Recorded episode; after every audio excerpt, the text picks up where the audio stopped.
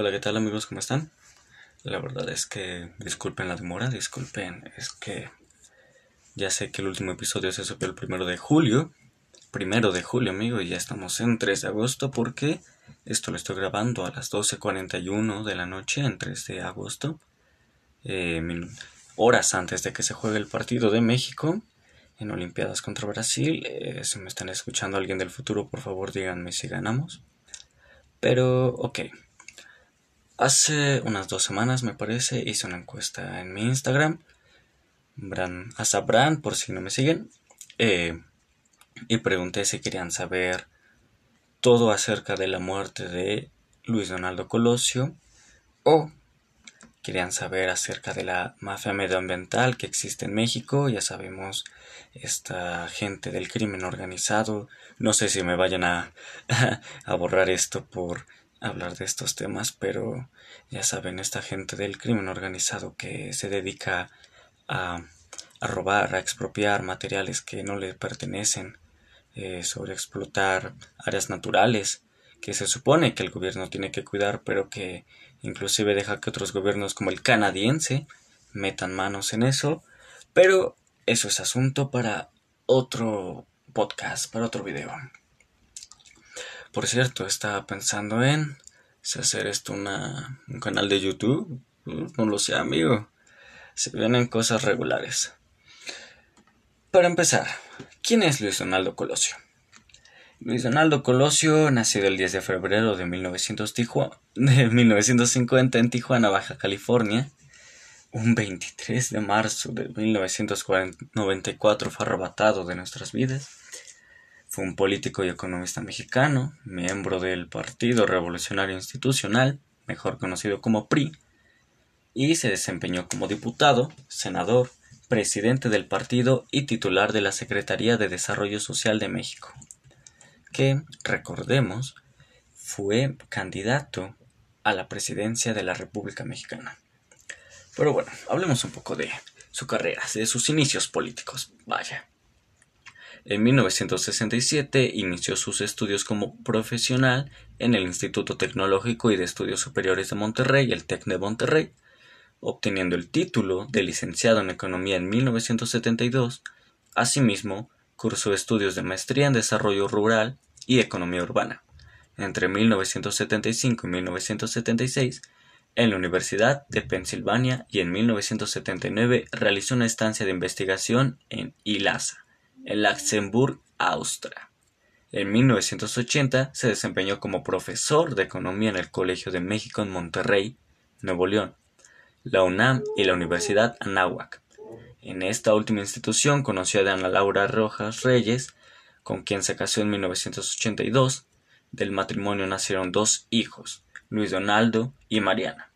Ana Laura falleció de cáncer el 18 de noviembre del 94, eso ahí como datillo. Sabemos que este camarada eh, muchas veces mm, antes, o bueno, no antes, a la fecha, ¿verdad? Sabemos que en una empresa está el amigo del amigo, el amigo del cuñado de un amigo de un primo que se juntó con mi tía, el no sé qué, de no sé dónde, ya saben cómo son de complejas las familias y sinceramente eh, lo dijo AMLO, me parece, pero el gobierno de México siempre ha sido como una monarquía. Entra aquel que sea el primo lejano de no sé quién, entra aquella persona, y siempre va a ser así, amigos, y lo sabemos, se le conocen como palancas, se le conocen de manera vulgar, de ese estilo. Y y Colosio no fue la excepción. Sabemos que durante años el presidente Miguel Alemán se llevaba muy bien con Gortari y estos se pusieron de aquí. Alemán puso a Gortari y esta no fue la excepción. Eh, Colosio entró al PRI en 1979, siendo elegido diputado en el 85 Posteriormente, en 1988, presidente nacional del PRI, sabemos que como requisito para ser presidente de la nación, bueno, para estar candidato a la nación, tienes que ser presidente nacional de tu partido político. Esto ya pasó con Anaya, que se postuló como presidente nacional de su partido, el PAN, en 2015, me parece. y lastimosamente, ¿verdad? Este no ganó en 2018. Pero bueno, sigamos. Ah, Colosio fue llamado por el presidente Carlos Salinas de Gortari a formar parte del gabinete presidencial. Ya estamos escalando, Colosio. El 13 de abril de 1992. Luis Donaldo Colosio se convirtió en secretario de Desarrollo Social en sustitución del candidato y gobernador de Veracruz, Patricio Chirinos Calero. Pero, ¿de dónde viene? ¿De dónde viene esta, estas ganas de matar a Colosio, la verdad? Recordemos que el PRI siempre ha tenido miedo a perder el poder porque, claro, ya estuvo en el poder 75 años. O sea, sabemos lo de la Revolución Mexicana y que después de eso la gente pidió un gobierno democrático entre entre comillas, la verdad, porque, o sea, no sigo sin entender a la fecha para qué se hizo la Revolución Mexicana, pero amigo, o sea, no, no entiendo. Se supone que se hicieron para mayor democracia, ¿sabes? O sea, sabemos que los tres poderes son el ejecutivo, el legislativo y el judicial, ¿ok? Entendido. Pero a la fecha, alguien sabe, alguien que me diga, o sea, existen las leyes, pero no existe quien las aplique, o sea, existe... Eh, y siempre va a ser así, amigo, o sea, existe, ¿qué te puedo decir? Eh, lo del Partido Verde que te dicen, ah, ya existe la cadena perpetua para los violadores. Y sabemos que no siempre es así, o sea, tenemos el caso de de muchas personas, o sea, no te puedo decir solo uno, que tienen las evidencias, tienen las pruebas, tienen todo y al final siempre sale por una negligencia, o sea, la persona siempre sale por una negligencia y es muy concurrido que las personas decidan utilizar justicia por mano propia. Pero ok, sigamos con Colosio. Sabemos que el PRI siempre ha tenido el miedo de perder el poder eterno 75 años tuvieron que pasar para que otro candidato de otro este, partido político se quedara como presidente. Es el caso de Fox. Eh, ¿Y qué pasó? ¿Por qué ese afán de querer matar a mi amigo Colosio? Bueno, recordaremos el discurso del 6 de marzo de 1994, un año oscuro para México en todos los aspectos posiblemente un, una década, una década, ya no un año, una década entera. Pero bueno, este discurso del 6 de marzo de 1994, en el aniversario del PRI, se considera como el rompimiento de con el entonces presidente de México Carlos Salinas de Gortari, el innombrable, y una revaluación de la política neoliberal. El mensaje de Colosio habla de un México agraviado y en crisis, con hambre, con profundas diferencias sociales, pero con la esperanza de transformaciones.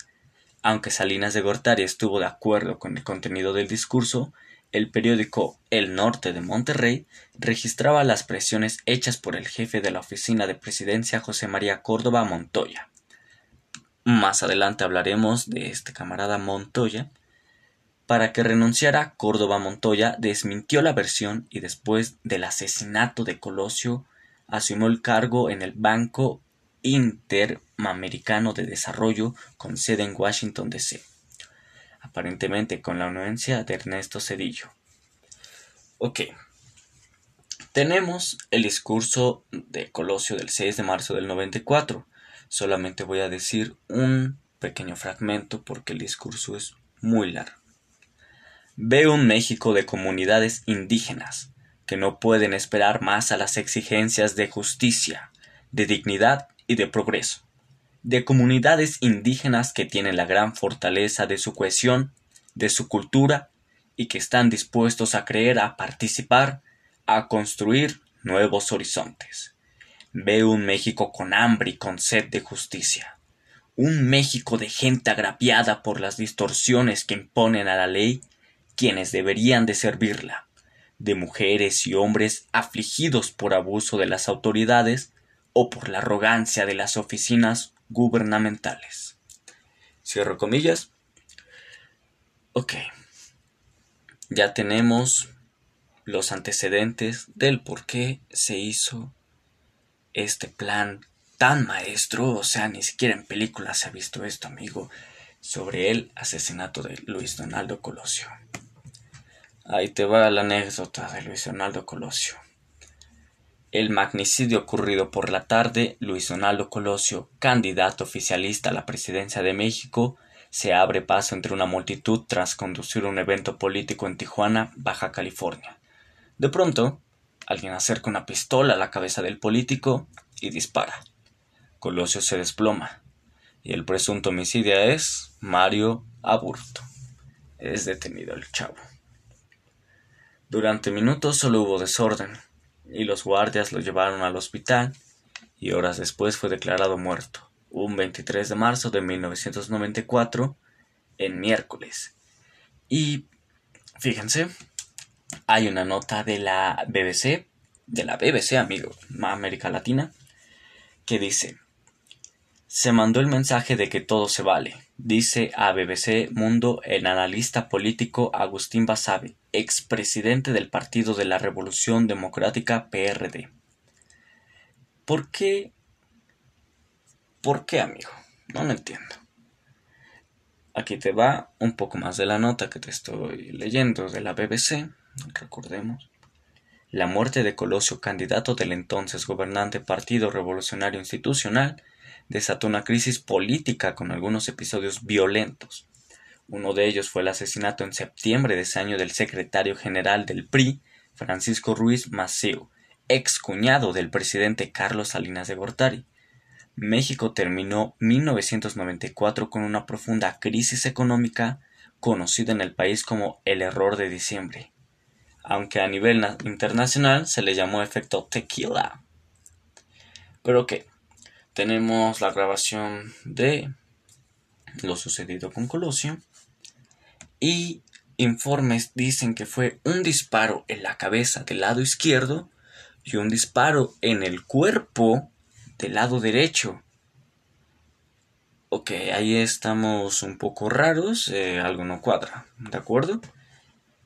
El camarada que fue eh, arrestado llamado Mario Aburto, Aburto, no creo que tenga la agilidad de un agente, ni siquiera en las películas de John Wick se ve esa habilidad para disparar de un lado izquierdo y después del otro. Por eso existe la teoría de un segundo tirador. Y en los videos se logra ver a alguien, aparte de el presunto Mario Huberto, con gorra blanca si analizamos bien el video, o sea, es una calidad deplorable, pero se puede lograr a ver un poco de detalle, o sea, no es una no es muy difícil. Pero bueno, sigamos. Según datos del gubernamental Instituto Nacional de Estadísticas y Geografía, el INEGI, en 1996 el índice de personas con pobreza patrimonial fue del 69% de la población. Recordemos un pequeño dato histórico. Eh, el FONAPROA. Eh, esto se hizo nada más para perjudicar a las personas. A las personas se les daba mucho crédito como fácil en un crédito Coppel. Actualmente se revisa tu historial crediticio, tu historial de ingresos y para darte un crédito, si yo gano 7000 me pueden dar un crédito de 8000 para que me endeude más y así, depende de la tienda departamental o en donde quieras sacar tu crédito, para qué quieras el crédito. Pero durante ese entonces se sacaban créditos a lo demente. Y la gente se endeudaba y se endeudaba. Entonces llegó un límite en donde la gente ya no podía más pagar y llegó una crisis. Y llegó una crisis económica. O sea, claro que iba a pasar eso. ¿Cómo de que no? Llegó la crisis económica, la gente ya no tenía que pagar, embaucaron sus casas, como a veces suelen hacer los amigos de Coppel solo por una licuadora, pero que embaucaron sus casas, eh, regresaron las cosas, o sea, ya les habían quitado el dinero y tuvieron que regresar además las cosas, y eso generó una devaluación terrible. Eh, quiero aclarar el punto de que Recordemos que antes los pesos se utilizaban en manera de mil pesos, dos mil pesos, y después de eso se redujo a un peso, a dos pesos, cinco pesos, etc. Esto no fue gracias a la crisis. Eso es un dato curioso que mucha gente no tiene en cuenta. Esto se hizo para simplificar las cosas porque yo como tienda te compro un refrigerador y este refrigerador tiene el precio de un millón de pesos. Fácil. Entonces, ¿qué pasa si yo te compro 20 refrigeradores? Eh, son 20 millones de pesos los que te tengo que pagar. Entonces, yo como gobierno prefiero simplificar eso. Y eso se hizo en enero del año que venía. Mm, y entonces, además de que se hizo para cerrar un acuerdo internacional entre Canadá y Estados Unidos. Como dato curioso, amiguitos, que no les engañen, que no les mientan, que no les digan. Pero bueno, sigamos. Este incidente provocó la aparición pública del Ejército Popular Revolucionario, ya sabemos los zapatistas, eh, movimiento que se originó en Chiapas, pero aquí viene rápido. ¿Quién era el gobernador de Chiapas de ese entonces? Claro que sí, mi buen amigo. Uf, paciencia, paciencia, espérame. Esperad, esperad, esperad. Mi amigo. Mi amigo, mi amigo, mi amigo. Aquí está, José. No, no, no, no, no. Este no, olvídenlo. Ah, no, no recuerdo la verdad. Lo estaba viendo hace rato, pero bueno. Eh, el gobernador de Chiapas desde entonces estuvo coluido un poco, un poco, no sé qué tanto haya estado coluido, ¿verdad? Eh, con aquello de Colosio. Pero ok, sigamos. ¿Qué pasó ese día exactamente? No sabemos. Nadie lo sabe, ni siquiera las personas. ¿Quieren un antecedente atrás? Ok, vamos a un antecedente atrás. Luis Donaldo Colosio, sabemos que se presentó para dar aquel discurso fatídico. ¿Por qué lo hiciste Colosio? No lo entiendo. Lo dio en Tijuana y el comandante López Riestra fue el jefe de la policía de Tijuana en aquellos entonces, José Federico Benítez. José Federico Benítez López. Recuerden ese nombre porque... A ver, ahí te va, mijito. José Federico Benítez López afirmó esto, lo afirmó en vida ¿Por qué? Ahí va lo siguiente. En sus declaraciones, Benítez López afirmó que un día antes del atentado contra Colosio, tres miembros del Partido Revolucionario Institucional se acercaron a él para decirle que la policía local quedaría fuera del evento de Lomas de Taurinas, lugar en donde fue el asesinato. Tal como se ve en una serie que les recomiendo mucho que es Colosio, simplemente busquen Colosio Netflix, eh, los agentes federales le exigieron a Federico Benítez que se limitara a proporcionar la seguridad en el traslado del candidato desde el aeropuerto a Lomas Taurina y liberar el tránsito. Sabemos, todos actualmente sabemos mucho el riesgo, o sea, ya pasó con mi amigo Kennedy y conocemos bastante bien el riesgo de la poca seguridad porque siempre puede suceder un magnicidio. Si uno se preocupa cuando sale a la calle solo con cosas como te vas a preocupar siendo una persona de un cargo político grande. Pero ok, la muerte de José Federico Benítez López. ¿Cómo se murió, amigo? Claro que sí. ¿Cómo de que no? Aquí te va. Este sujeto, además, no le bastó, le quedó un cosquilleo y dijo, ¿sabes qué, amigo? Aquí hay algo escondido, aquí hay algo turbio, eh, voy a investigar por mi propia cuenta, no me importa que la policía no me ayude, eso se ve en la serie. Indagó, indagó, pero bueno. Entonces, ese mismo día de lo Colosio, unas horas más tarde, Federico Benítez y Ramón Alarid, su escolta, se encontraban haciendo un recorrido de rutina por una zona de Tijuana, conocida como La Mesa. Fue entonces cuando varias camionetas los interceptaron y comenzaron a dispararles. Ramón Alarid recibió un tiro en el cuello y su muerte fue inmediata, mientras que Benítez recibió tres disparos, dos en la cabeza y uno en el cuello. Una hora después, en un hospital de la zona, José Federico Benítez había muerto. Pero... ¿Cómo no vas a relacionar la muerte de alguien extra que estaba investigando el caso de Colosio con la muerte de Colosio? O sea, esto no te suena Aldo. Pero bueno, ¿qué pasó? No lo sé. El 28 de abril murió, amigo. O sea, el 28 de abril. ¿Cómo fue posible? No duró ni siquiera tres meses vivo, amigo. No lo entiendo. Pero bueno. Ah, y otra cosa. José Federico Benítez López explicó que a la salida del mitin sus hombres detuvieron a un agente del Centro de Información de Seguridad Nacional, llamado Jorge Antonio Sánchez Ortega, quien tenía la ropa manchada de sangre.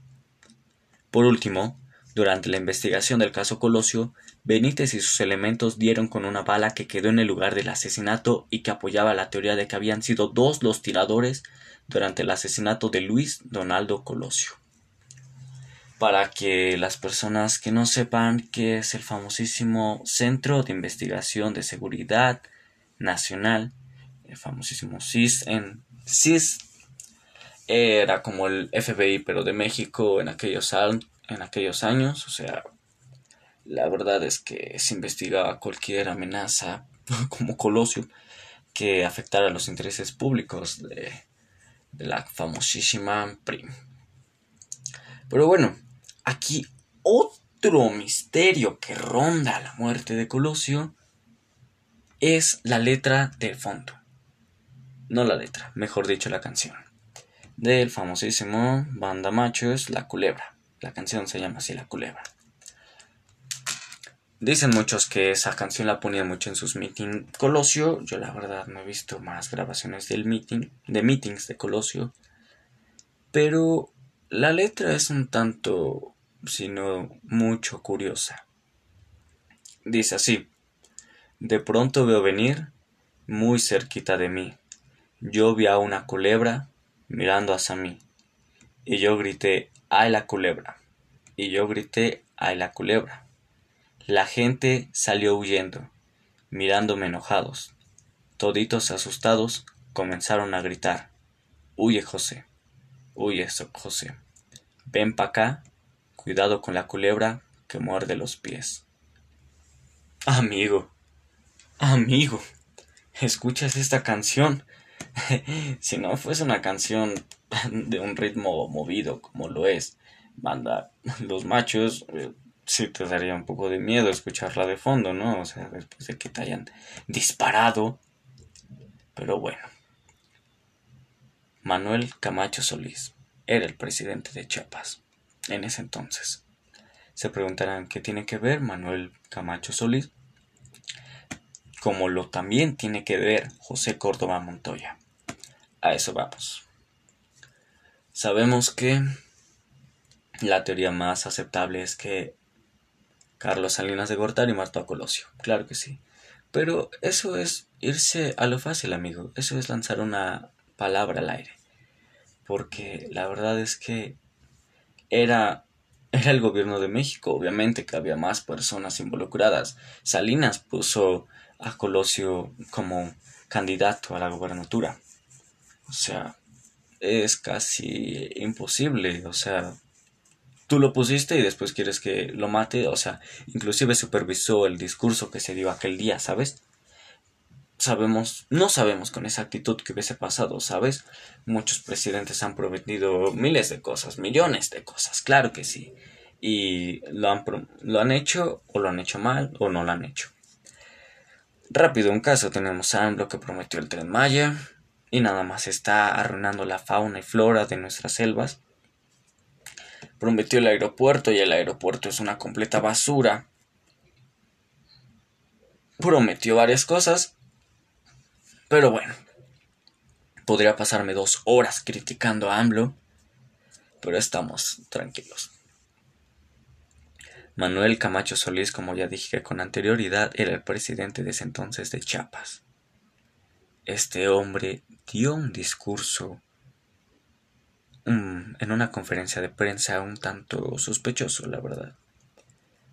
Dijo con palabras, obviamente, que le importaba más la paz de Chiapas en ese entonces que la presidencia de México y que no quisiera la presidencia a cualquier costo. Esto lo dijo dos semanas antes y entonces él ya tenía información sobre algo. ¿Sabes? O sea, después de eso no se le entendió muy bien. Pero qué. ¿Qué pasó con esa actitud ese día? ¿Dos tiradores? Dos tiradores es la teoría más aceptable porque hay más pruebas de eso. Simplemente lo de nuestro queridísimo amigo, compatriota Mario Aburto, te son un poco torpe y una investigación soez por parte de la policía. Es como si simplemente agarraras a alguien y dijeras, aquí está, o sea, acúsate tú de que eres el culpable y te damos dinero para tu familia. Porque, mira, la verdad es que Mario Burto no fue un hombre con historial criminal, o sea, te leo rápido un poco de su historia, o sea, este amigo, Mario Burto, nació el 3 de octubre de 1970 en Michoacán. En Michoacán, Tijuana es una larga distancia. 23 años tenía cuando dispara Luis Donaldo Colosio. 23 años, amigo. Mientras uno está estudiando la universidad o terminando su carrera, este sujeto cometió un magnicidio y un acontecimiento importante en México. Claro que no fue así. Claro que no fue así, amigo.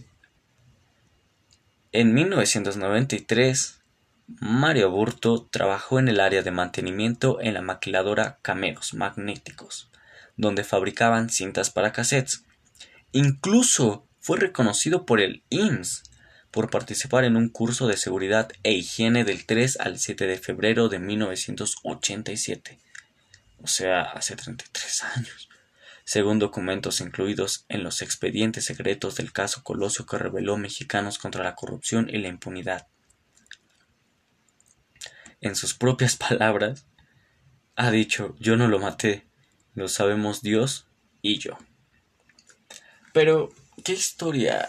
O sea, si vemos una foto de Mario Aburto que capturaron en Tijuana, no coincide con la foto del traslado que hicieron aquí a la Ciudad de México del Mario Aburto.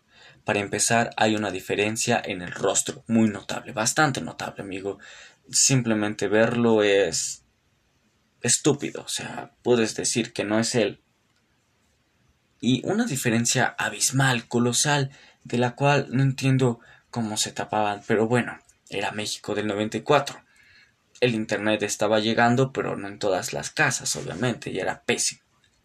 Una diferencia de 10 centímetros. 10 centímetros, una diferencia, o sea, 10 centímetros hacen totalmente la diferencia, amigo, como no, no lo vas a notar. O sea, actualmente esta persona solamente se dedica al arte, terminó en la prisión el bachillerato a los 23 años. En esa época no había terminado el bachillerato, este pobre hombre. Eh, según un libro que se escribió, mm, en su libro Sánchez Ley lo describe como, como un hombre aficionado a la lectura, al cine y a la pintura Incluso señaló que Mario llegó a vender obras suyas firmadas con una M. Esto se hizo en, el libro titulado Aburto, Testimonios de Almoloya, el infierno de hielo. penal de Almoloya es uno de los penales más peligrosos de todo México. Es terrible, horrible, espantoso este lugar de torturas. Ok. Ahora, ¿qué tiene que ver un segundo tirador, que es la teoría más posible. O sea, esto no fue planeado simplemente por un solo hombre. No vas a acercarte simplemente a Colosio sin tener la información. Número uno. Recordemos que a nuestro jefe de la policía, José Federico Benítez López, se le acercaron tres sujetos del PRI y le dijeron que no metiera mano. Yo, ¿cómo voy a saber? O sea, simplemente veo, anuncian que va a venir Colosio a mi país, a mi, perdón, a mi estado, y no voy a salir diciendo, ¿sabes qué, amigo? Hoy voy a matar a Colosio, tengo ganas de matar a un candidato, tengo ganas de hacer un magnicidio que mi historia quede grabada en los libros de historia como el asesino de Colosio. No, amigo, es mucho más complicado. Esto fue planeado desde las sombras. O sea, ya te desenvolví ahora. Ya te desenvolví la historia de Colosio, el motivo por el cual lo estaban buscando para matarlo. Porque México, o sea, si investigas ahora en una entrevista que le hicieron a Carlos Salinas de Gortari, está en una mansión de millones, de miles de millones. Y le preguntan que cómo rayos se hizo millonario estando en poder en una de las épocas, en una crisis de los 90, horrible, amigo. Si te preguntas por qué tienes tíos del gabacho, porque se fueron durante los años 90. Pregúntale a familiares que estuvieron en esa época viviendo, o sea, fue una crisis horrible, amigo, o sea, miles de personas perdieron empleos, o sea, ¿Y cómo se hizo millonario este hombre? No lo entiendo. Otro misterio, caray. Pero qué. Ahora pasemos a hablar del sujeto al que le tengo miedo, amigo. José Córdoba Montoya, nacido como Joseph María Córdoba Montoya, es un economista y político de origen francés, con ascendencia española y naturalizado mexicano. ¿Por qué? No lo sé donde ocupó destacados puestos en la administración pública al lado de Carlos Salinas de Gortari y como miembro del PRI. ¿Por qué? ¿Por qué te da miedo esto? Porque fue durante el gobierno de Peña Nieto, o sea, después de lo sucedido con Colosio, este sujeto salió después como asesor en el sexenio de Peña Nieto del presidente de la Bolsa de Valores Mexicanos. No, como asesor, sí, obviamente. O sea, que tiene que andar metiendo mano este sujeto. Pero aquí hay tres buenas teorías. Una, fue planeado todo desde adentro por el PRI sin posiblemente enterarse Carlos Salinas de Gortari con dos tiradores planeado a la perfección. 2. Una negligencia total por parte del cuerpo de seguridad de Luis Donaldo Colosio aquel día que provocó que Mario Aburto lo haya asesinado de una manera fácil. O tres, simplemente un loquito que salió a matarlo.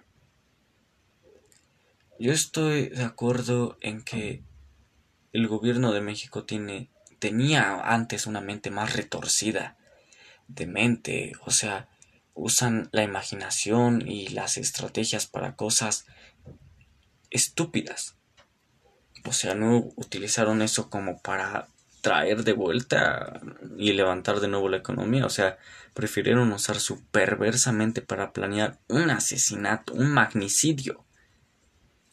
O sea, prefirieron que entre dos personas, un el presidente de Chiapas y aquel que trabajaba en el gabinete presidencial, planearan el asesinato a la perfección de Luis Donaldo Colosio. Los hechos están así. Un disparo del lado izquierdo de la cabeza y otro del lado derecho en el cuerpo de, Luis Donaldo Colosio. Una persona por parte de la Central de Inteligencia Nacional de México, cubierta la playera, la camisa con sangre, fue arrestada y después llegó gente con trajes a sacarlo desde arriba. No desde arriba, o sea, es un término, o sea, desde el desde poder, o sea, lo sacaron por poder. O sea, esta es la teoría más aceptable. Mario Aburto se la pasa diciendo en prisión que él no mató a Colosio, él no mató a Colosio. Y claro, claro que le creo, o sea, imagínate, más allá de la cuestión de que posiblemente sí fue cambiado por una persona normal, porque si nos fijamos en Mario Burto, la persona que fue arrestada, y en la persona, en el Mario Burto que fue arrestado en CDMX, que fue trasladado, perdón, a Ciudad de México, eh, se parecían mucho en un parecido físico. Pero dejando eso de lado. Tienes 23 años, no terminaste el bachiller, no conoces tus derechos, posiblemente a duras penas sepas leer, y se te acercan personas de mucho poder con armas que te dicen que si no, que si no, confiesas que fuiste el asesino de Luis Donaldo Colosio, van a arrasar con tu familia y con tu novia de 16 años de ese entonces, o sea, que aparte qué raro, ¿no? Como tener una novia de 16 teniendo 23, mejor hubiera ido a la cárcel por eso. ¿Qué harías?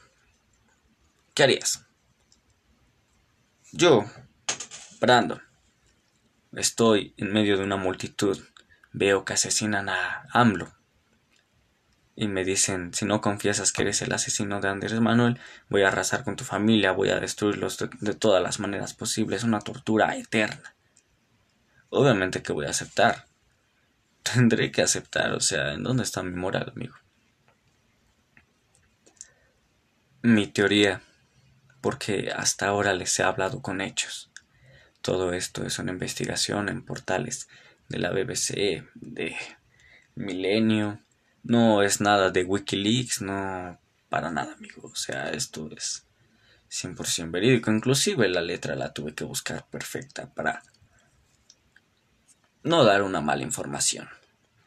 Y mi teoría está en que obviamente fue planeado desde los oscuros rincones del gabinete presidencial de México. Las personas se ven atemorizadas cuando está en riesgo su poder. Y eso pregúntaselo a cualquiera. O sea, ¿qué pasa cuando alguien amenaza con ser más inteligente que tú? Cuando alguien trata de quitarte aquello que querías. O sea, inclusive en Toy Story lo vemos, amigos. O sea, ¿a qué estaba dispuesto Goody para, para volver a ser el favorito de Andy? Nos vemos amenazados y estamos dispuestos a cualquier cosa.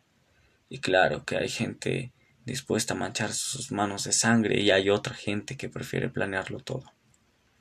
En este caso, no faltó el listillo. O sea, sigue la teoría de que fue el crimen organizado, pero... No, bro.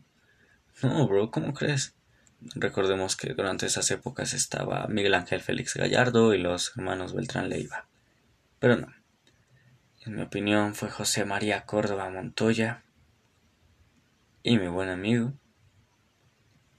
Manuel Camacho Solís. Esos dos, esos dos estuvieron bastante involucrados en el asesinato de Colosio. Pero bueno, ya voy a hacer 40 minutos hablando de esto, amigo. ¿Cómo es posible? O sea, empecé esto a las 12, 40 y tantas. Ya son una 20. Madre mía. Pero bueno, díganme sus comentarios amigos, o sea, esto es para entrar en temas de debate porque huecos argumentales como en películas de Marvel existen, o sea, pero siguen ahí, o sea, investiguen un poco más sobre mi queridísimo José Federico Benítez López, investiguen de ese sujeto que funcionó como buen mexicano al investigar más, o sea, no le parecía a él y...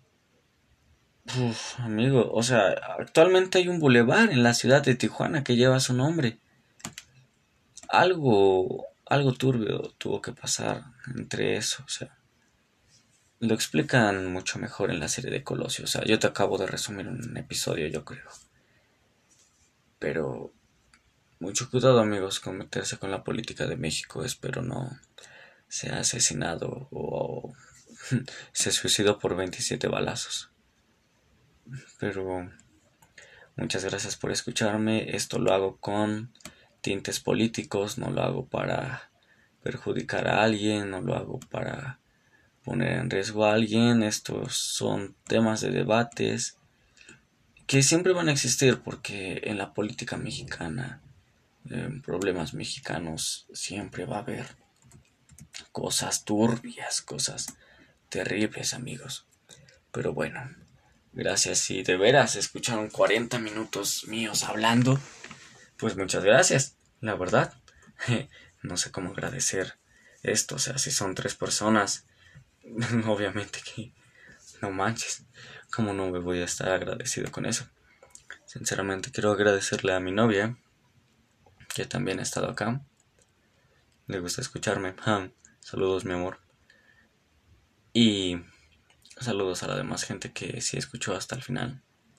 Así que muchas gracias amigos y nos vemos en otra ocasión. Muchas gracias por escuchar y por estarse atentos. Adiós.